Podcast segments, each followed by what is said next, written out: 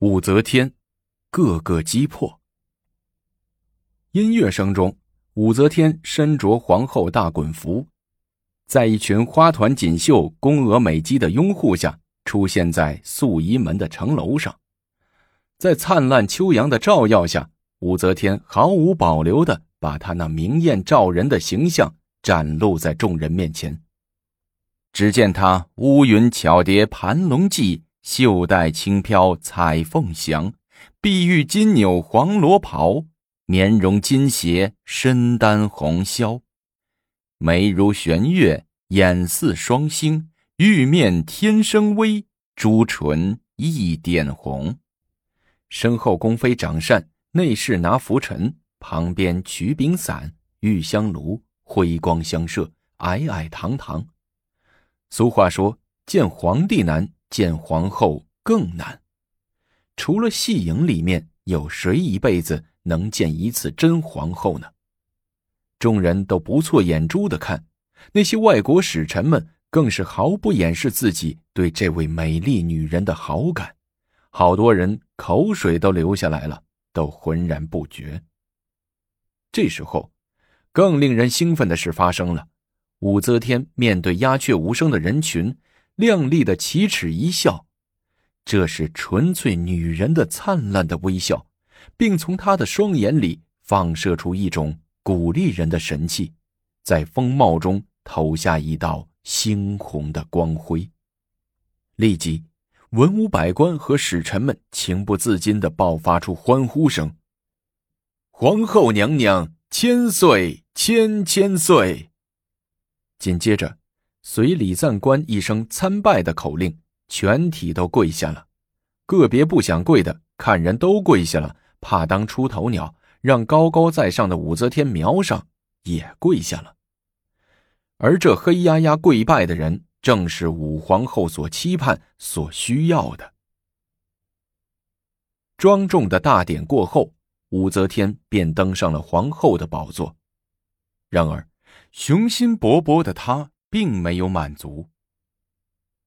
为了巩固自己皇后的地位，武则天派人。又秘密的把王皇后和萧淑妃斩杀了，然后又四处活动，废除了王氏的明灵子李忠，换上自己的长子李弘。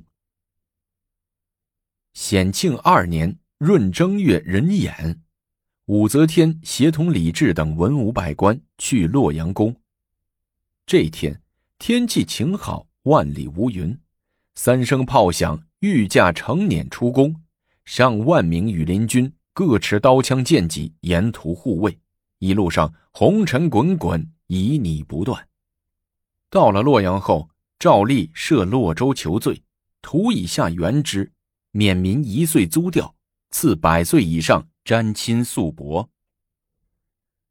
武则天把洛阳当做自己的龙兴之地，开始着手收拾自己的政敌。首当其冲的就是先前上书为褚遂良翻案的韩苑、来济他们。显庆二年，也就是公元六五七年的七月，许敬宗、李义府秉承武皇后的旨意，联袂上奏弹劾侍中韩苑、中书令来济勾结褚遂良，图谋不轨，且煞有介事的举证说，韩苑、来济策划安排了褚遂良由潭州都督。改任贵州都督之事，意在里应外合，因为贵州向来是兵家用武之地。接到奏章后，李治惊疑不定，忙到后宫找武则天商量。武则天一拍桌子，叫道：“这还了得！两个宰相想一起造反？这，朕觉得这书奏的理由不足啊！哪点不足？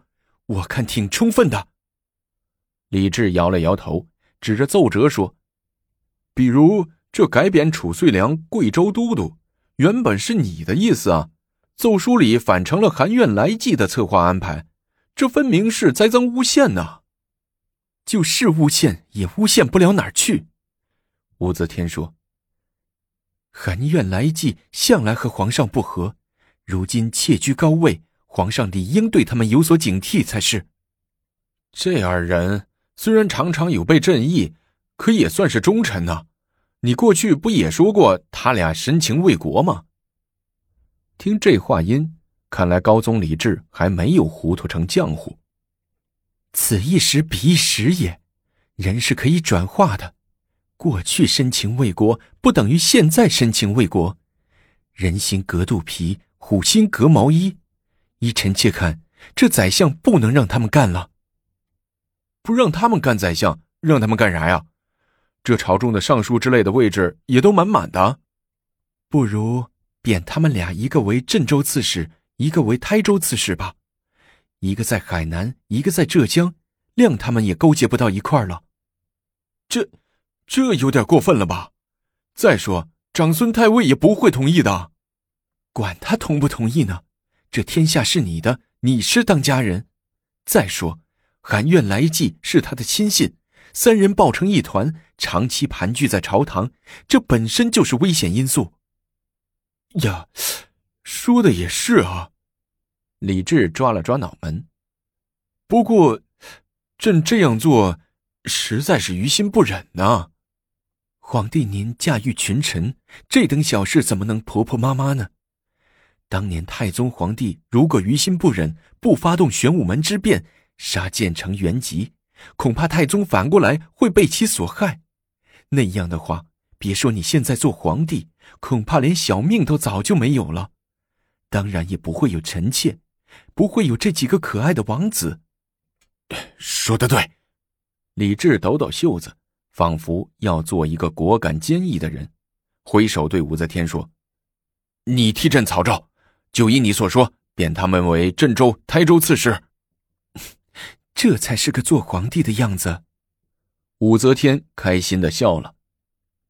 哎，自从到了洛阳，你现在睡觉怎么样了？好多了。臣妾想长期住在洛阳，再不想回长安了。嗯，洛阳也不错，朕也挺喜欢的。朕的头痛病也觉得好了些。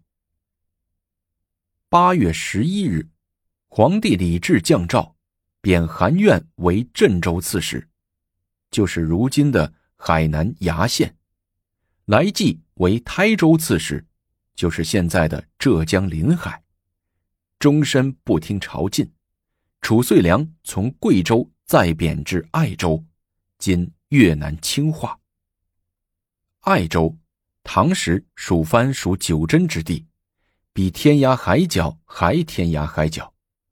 年过花甲，连连遭贬的褚遂良心灰意冷，身心交瘁，连连上书祈求怜悯。但实以为侍中的许敬宗把他的奏书压在案底，根本不予上报。褚遂良年年失望，年年忘，终于支撑不住，于显庆三年（公元658年）死在了爱州，享年六十二岁。一代书圣就这样无声无息的化作异域之鬼。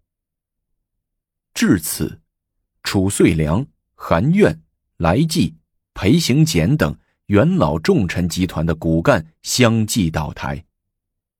武则天觉得扳倒长孙无忌的时机也到了，于是密令许敬宗、李义府要想尽一切办法构陷长孙无忌。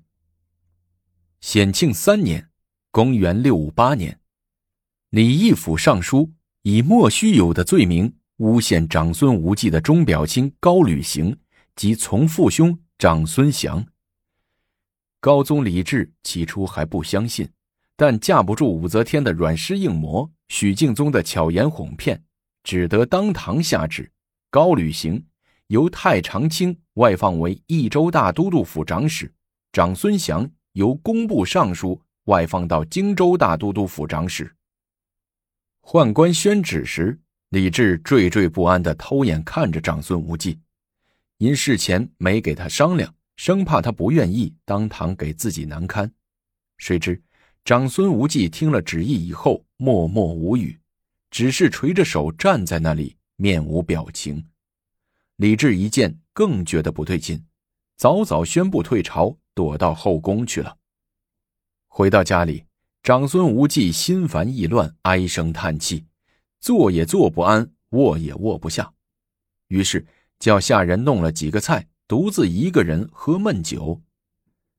小酒盅还没端起，门房来报，太子太师于志宁大人来访。长孙无忌急忙传令，快快有请。